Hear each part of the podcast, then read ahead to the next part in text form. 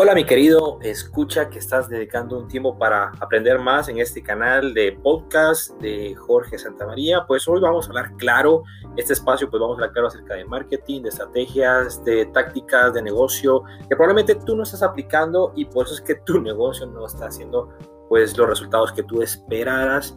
Eh, pues vamos a hablar de todo eso y en este capítulo precisamente pues me atopé hace poco con un artículo muy interesante acerca de las claves de Apple, acerca de cómo él ha aplicado ciertas estrategias que le han funcionado a la hora de hacer sus estrategias de mercadeo.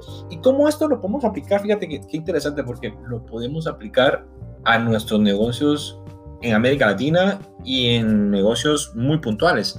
Entonces, bienvenido a este espacio. Bueno, y te recuerdo que si quieres seguirme en mis redes, puedes seguirme. Ahí están los enlaces para que puedas seguirme en mi Facebook, en mi Instagram, eh, próximamente en mi TikTok. Puedes seguirme en YouTube, puedes visitar la página web. Bueno, puedes contactar por diferentes eh, lugares. Así que, pues bueno, hablando un poquito acerca de, de Apple, tenemos que, bueno, obviamente poner todo esto eh, como en contexto, ¿no? Porque para poder entenderlo de mejor manera.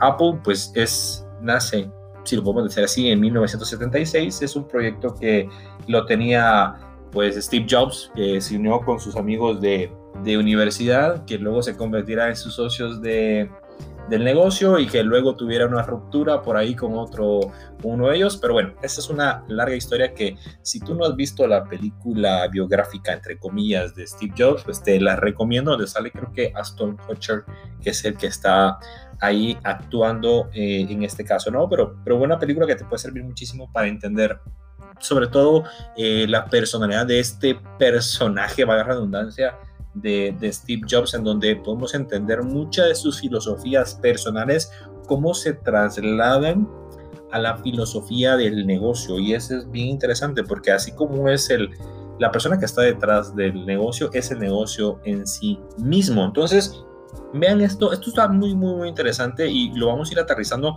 como les menciono, a nuestros negocios, a nuestras empresas, porque ah, vamos a ver claro, o sea, a veces no hacemos las cosas que deberíamos de hacer, ¿sí? Bueno, eh, hablando ya puntualmente, pues una de las cosas que, que veíamos, que yo leía acerca de, de estos casos de éxito de Apple es que él cuida mucho acerca de los detalles. Es un obseso, ¿no? Steve Jobs era muy, muy, muy comprometido con el tema de los detalles, pero no solamente a la hora de la fabricación, sino que los detalles en el tema del personal, los detalles en aspectos de la publicidad, en los detalles en tema de diseño. Entonces, todo esto hacía que eh, todo estuviera muy, muy, muy controlado. O sea, era meticulosamente calculado todo.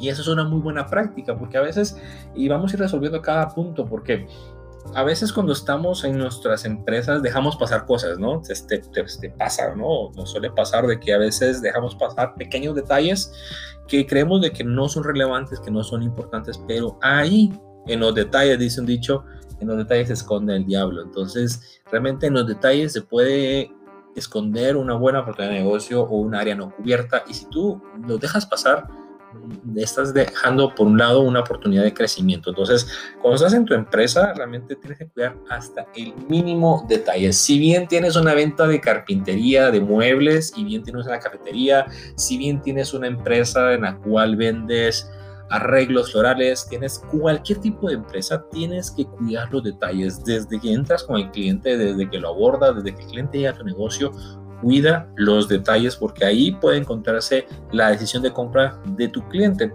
Otra cosa importante de Apple es que tenía bien claro que todo era importante, pero una de las cosas que era realmente importante eran las necesidades del cliente. Y es que Apple tiene claro que satisfacer la necesidad del cliente es lo más importante. Más allá de cualquier otra cosa, más allá de muchas otras, el cliente es el corazón y alma de Apple empieza a investigar qué es lo que el consumidor quiere. Y eso es muy importante porque en ocasiones, y, lo digo así tan abiertamente y tan claramente, en ocasiones y en muchas empresas que me ha tocado observar, eh, hay departamentos de marketing que se sientan casi que tocados por el cielo, ¿no? Casi que, un dios griego del Olimpo los ha tocado y los ha ungido y, y de alguna manera pues ya no bajan a la tierra los mortales, no están en un octavo, noveno piso, en un edificio súper lujoso, súper moderno, y, y no bajan a la tierra, ¿no? Entonces yo creo que toda estrategia de, de, cliente tiene que estar bien aterrizada y te recomiendo muchísimo que bajes a la tierra de los mortales y, y converse con tu cliente, ¿no? Y, y, si quieres quitarte el traje, quitarte muchas cosas, porque créemelo, hay, hay gente en departamentos de mercadeo, brand managers, que, que, es así, entonces no tienen ese feeling, no tienen ese feedback de sus posibles consumidores.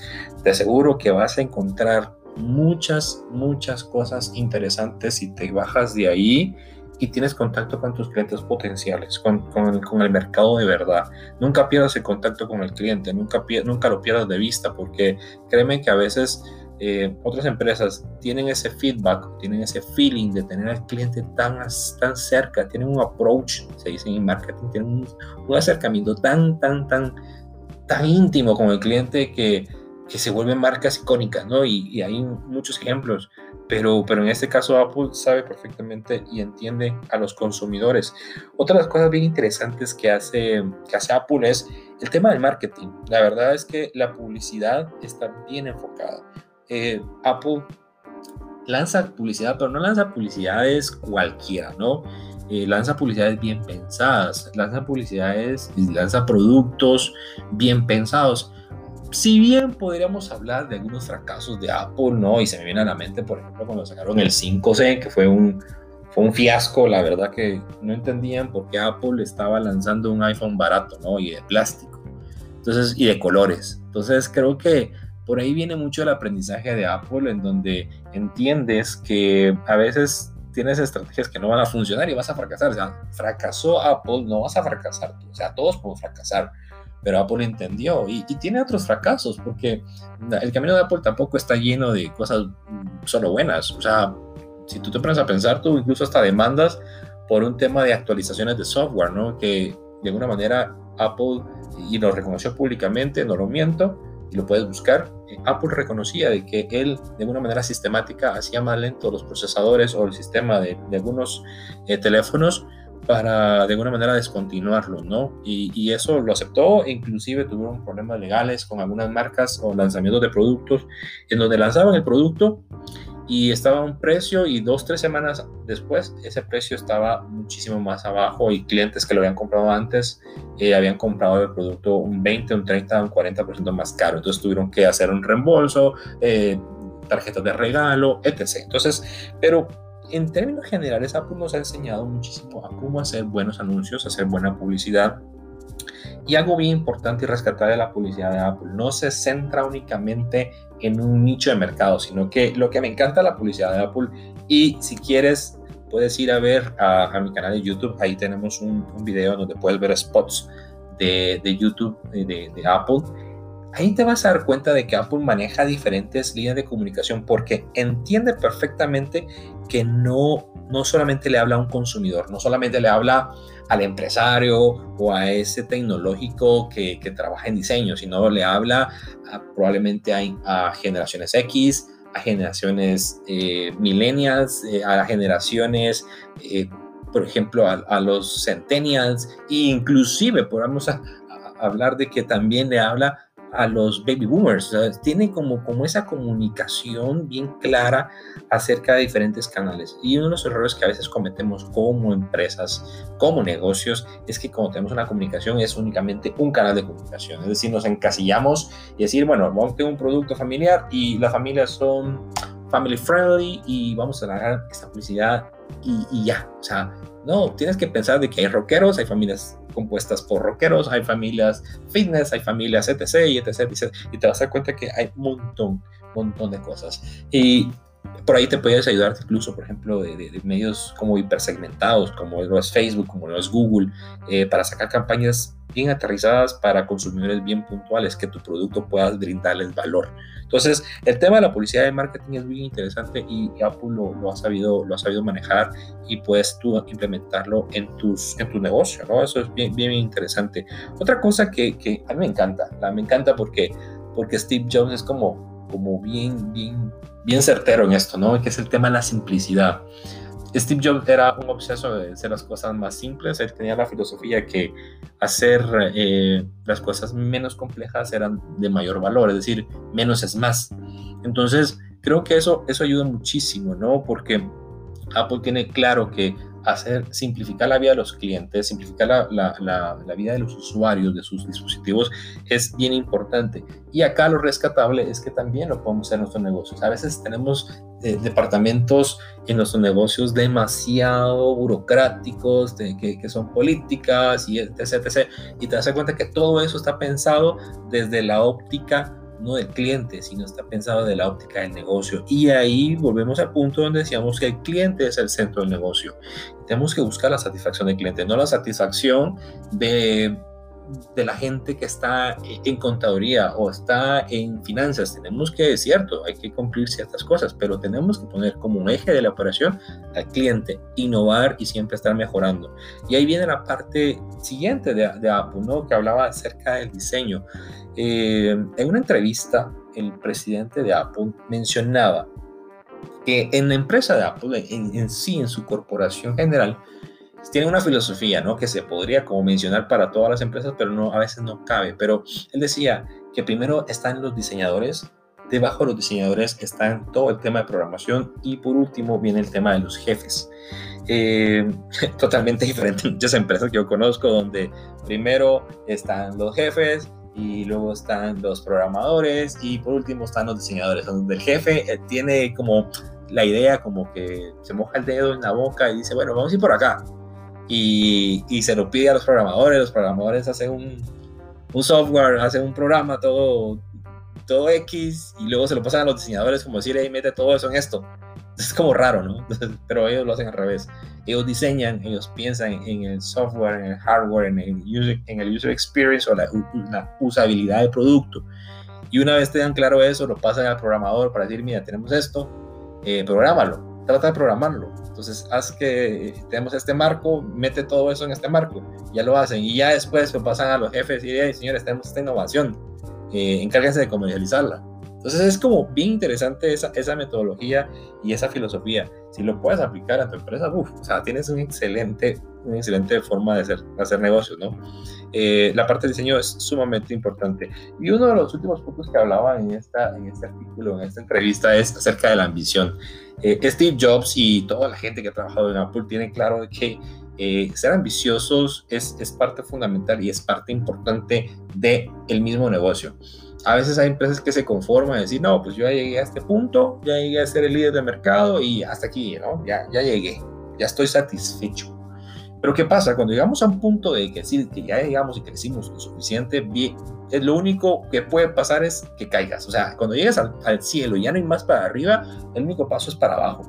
Entonces, Apple siempre está con esta, esta metodología o esta visión de ser ambiciosos y ir creciendo. Es decir, hacíamos computadoras, ya no hacemos computadoras, ahora hacemos teléfonos. Hacemos teléfonos, ahora no solo hacemos teléfonos, sino también hacemos tablets. No hacemos solo tablets, ahora también hacemos... Eh, sistemas de entretenimiento, de streaming. Eh, no solamente es eso, sino también tenemos iTunes y tenemos ahí todo un tema, un banco de música, hacemos aplicaciones y sistemas operativos. Y así, o sea, se van diversificando y son ambiciosos, se van abarcando, pero tienen que ser un crecimiento eh, sostenible. Eh, creo que en los tiempos que ahora corren, eh, ya no estás en eso, en, en esas épocas de decir, bueno, ¿a qué, le, ¿a qué le entro? ¿Le entro a esto o le entro a esto? Sino que estamos en una época de decir, le entro a esto y también le voy a entrar a esto para poder generar eh, inversiones y negocios, ¿no? Entonces, si tu empresa se dedica a algo, tratar de diversificar es una buena clave y es parte de ser ambicioso. Si eres ya el líder del mercado, nítido, o sea, excelente vete a por otro, otro mercado y vuelve a competir y vuélvete rentable y vuélvete líder de ese otro mercado. Entonces empiezas a expandirte de forma horizontal y ya no tanto vertical en tu negocio. Entonces, importante. Y algo que, que yo me puse luego a, a investigar y decía, bueno, y con todo este tema de la pandemia y el coronavirus y todo esto que pasó, Apple se vio afectado, no se vio afectado, ¿qué sucedió? Bueno, investigando un poco, pues, oh sorpresa, el 2020 a final de 2020 pues revelaron sus estados financieros y llamó tremendamente la atención el hecho de que mejoraron sus ventas en un 12%, es decir, en el 2020 vendieron un 12% más y mejoraron sus rentabilidades. Claro, esto en temas de pandemia y es que tiene mucha lógica. Si te pones a pensar, o sea, si lo, si lo visualizas de manera muy, muy, muy general, tiene lógica porque esta empresa eh, al momento de que las empresas en general, en América Latina o en países más industrializados como Estados Unidos, Europa, eh, empezaron a, trabajar y a fomentar más el teletrabajo. O sea, el, el, consumo de equipos tecnológicos como laptop, como este, las mismas, los mismos teléfonos, es decir, todo esta, esta, estos productos tecnológicos tuvieron que ser demandados y, y, comprarse. ¿no? no solamente se vendieron papel higiénico, se vendieron eh, satinizantes para sanitizar, sino se vendieron productos para eh, hacer home office.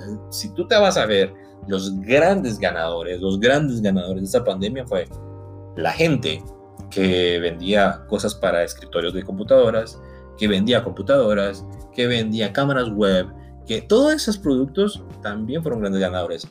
Curiosamente, también se dispararon las, la venta de pijamas. Eso es importante. O sea, ya como que la gente estaba en sus casas, pero estaba todo el día en pijama, pero empezaron a, ponerse pijamas de forma más constante, por lo tanto las ventas de pijamas empezaron a incrementarse. Entonces es un dato muy interesante en este tema de pandemia, grandes ganadores y grandes perdedores.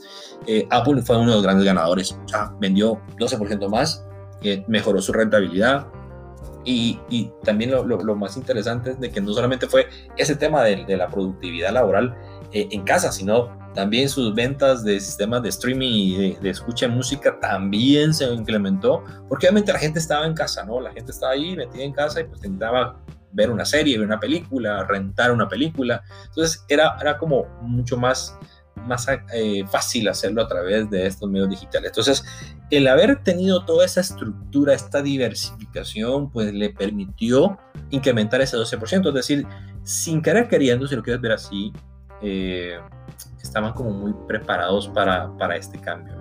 Entonces, eh, realmente entender todo esto nos ayuda muchísimo en nuestros emprendimientos y en nuestras empresas. O sea, me vale, o sea, me vale que tú digas, no, pues es que Apple es una empresa súper grande y que, que claro, porque tiene muchos millones. No, o sea, créeme que estos puntos son, o sea, desde Doña Chonita de la tienda, Don Juanito de la sastrería, o sea, de cualquier empresa. Esto es, esto es aplicable a cualquier negocio. El primero, que lo que hablábamos, ¿no? O sea, cuidar los detalles, fíjate en, las cosas, ¿no? Eh, sé exigente con tu gente, sé exigente contigo mismo, no, no dejes las cosas al azar, preocúpate por todo, materias primas, procesos, tiempos, preocúpate, o sea, trata de, mejorar muchísimo esa parte. Eh, nunca descuides al cliente, que sea la necesidad número uno, o sea, entenderlo y por ahí vas a entender cuál es lo que él necesita y vas a incluso hasta anticiparte. De hecho, vamos a vamos más adelante y vamos a subir, si tú ya estás viendo esto, ya está puesto, porque excelente, pero vamos a hablar acerca de la inteligencia artificial en negocios, cómo esto está afectando y cómo esto puede eh, tener repercusiones, ¿no? Eh, a nivel laboral. Eh, mantén las cosas simples, o sea, no, no te compliques. Si puedes agarrar un proceso que es súper burocrático, puedes pegar una patada y dejar únicamente a la médula y enfocarte en aquello que realmente es importante y debe cumplirse y vas a simplificar tiempo, esfuerzo, dinero y vas a hacerlo mucho más optimizado y si puedes aplicar tecnología, si puedes hacer todo esto, hazlo, haz la vida de tu cliente mucho más simple, ¿sí? Haz, de esa manera. La parte del diseño, cuídalo mucho, preocúpate por todos los aspectos de diseño, desde ambientes, desde aromas, desde productos, desde empaque, ¿no? Inclusive había una parte interesante en donde los empaques de los teléfonos también tienen diseñadores, también están bien pensados, no es como, como compras una caja de cartón y listo, sino que hay gente que le dedica tiempo al packing, ¿no? A todas las estrategias de empaque.